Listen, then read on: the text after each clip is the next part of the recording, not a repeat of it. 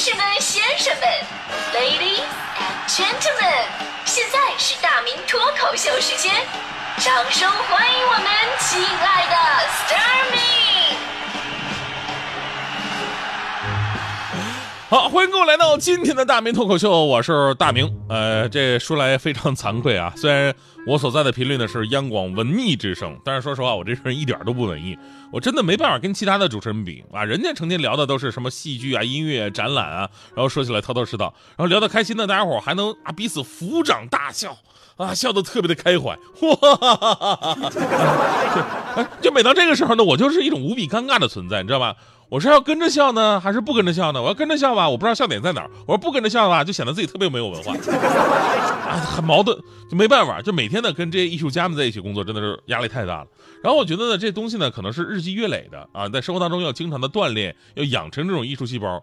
然后呢，平时我跟朋友想探讨一些关于什么文学啊、艺术、电影什么的，但不知道为什么，我们就聊着聊着就聊到户口啊、这个房价的话题上了。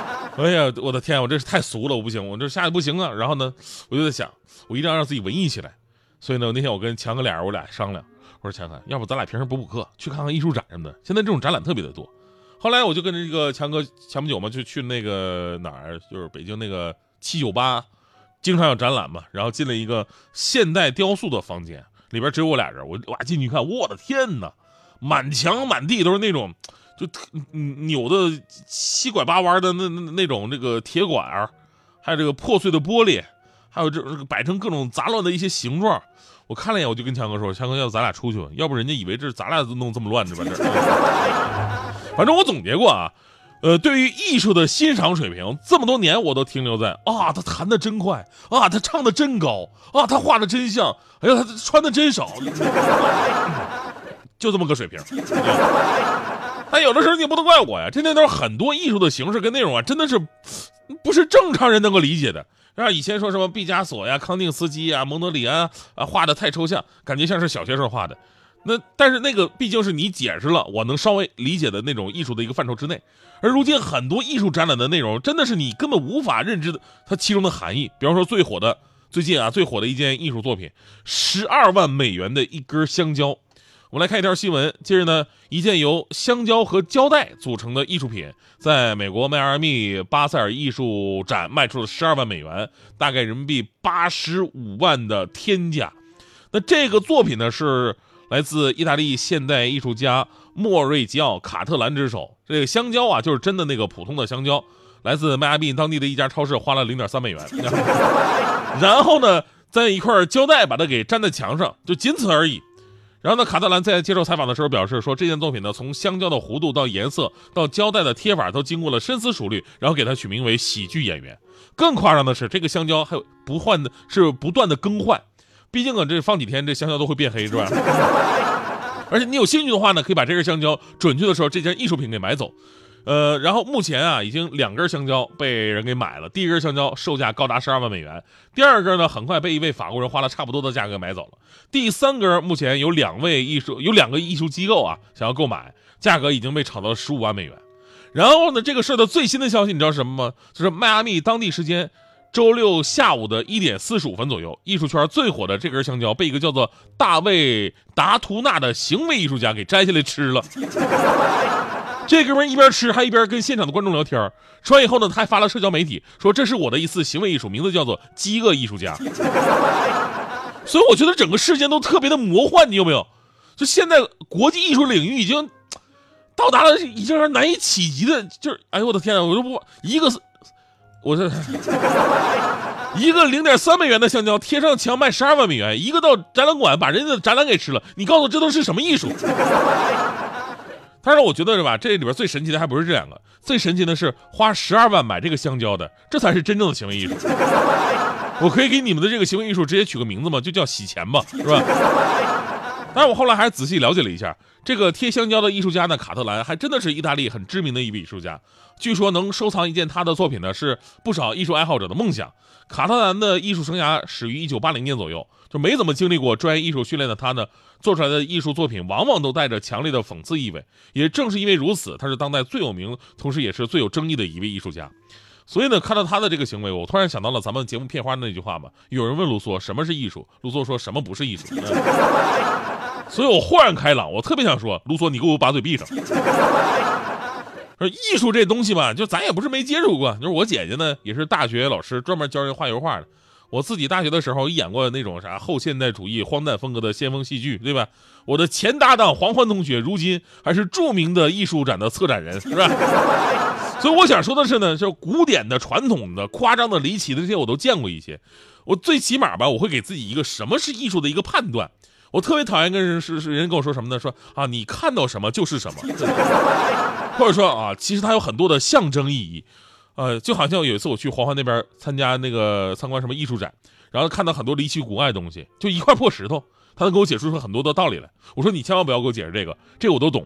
就咱们中国人吧，在剖析层次意义这方面，我真的是受过专业训练的。上学那会儿，咱们最经常干的事儿就是分析“黎明就要来了”这句话有几层含义，表达了作者怎样的情怀。这个黎明其实指的还是什么？我们最强的能力就是比作者更懂作者。说完，我把手中的可乐放在旁边的桌子上。十分钟之后，来了二十多个给可乐拍照的，然后啧啧称奇：“这可乐好啊！”建立在什么都是艺术的说辞之上，如今很多所谓的大师也纷纷亮出了自己的艺术作品。比方说，去年特别火的那位射墨大师，就是用注射器把墨汁儿射在那个白纸上，啊，书不像书，画不像画，但是就靠我刚才那个啊，就那个分析黎明就要来了的那句话有几层含义的能力，是吧？他能把这个东西说的神乎其神，已经到达了啊这个不着痕迹、天人合一的最高艺术境界。最逗什么呢？就是摄墨大师拍这个视频，就自己在摄墨的同时，背景音无数人喊着“好啊，太好了”。我突然特别理解你们这些喊好的人，其实就像办公室里的我一样，真的，必须要靠大声附和才显得自己也是艺术人生。艺术来源于生活，但是高于生活，最后还是要回归生活的。因为艺术啊，它经过提炼升华，还是要展现给万千大众。艺术虽然有超前性，但是它总会会回归到人们的理解跟赏识。它必须要有扎实的基本功、丰富的认知、呃时间的积累和高度的提炼，才能凝结成一件艺术作品。如果真的是不管高低好坏啊，什么都是艺术，那就不是艺术，那是话术啊，就是只要说得通就行。而且我们最擅长的还是自圆其说。所以呢，艺术本身。有着一定的主观性，就容易让一些大忽悠混进来啊！你就说我这个专业就是，我这专业也是艺术啊。我这专业大学那会儿，准确的名字叫做播音与主持艺术。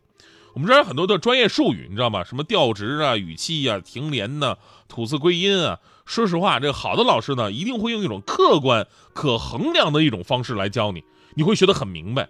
比方说调值啊，听起来很悬，然后呢，我要说啊啊啊啊，这对对吧？你也听不懂。但是呢，你要从低到高分成五级啊，一二三四五啊，越来越高，阴阳赏去各有各的音程，都在这五级里边哎，你就可以看到这个非常非常清晰的一个学习的一个脉络了，对吧？它是有客观的衡量标准的。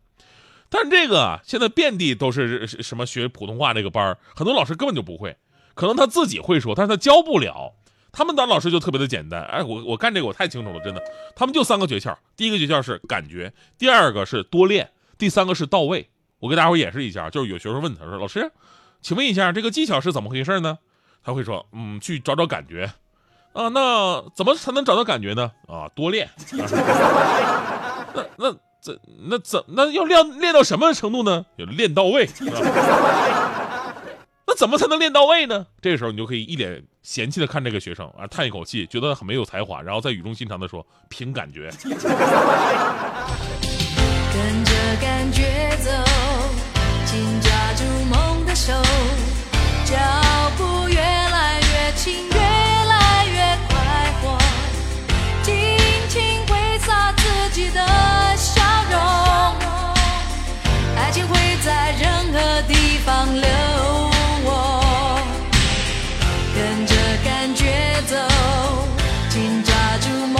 梦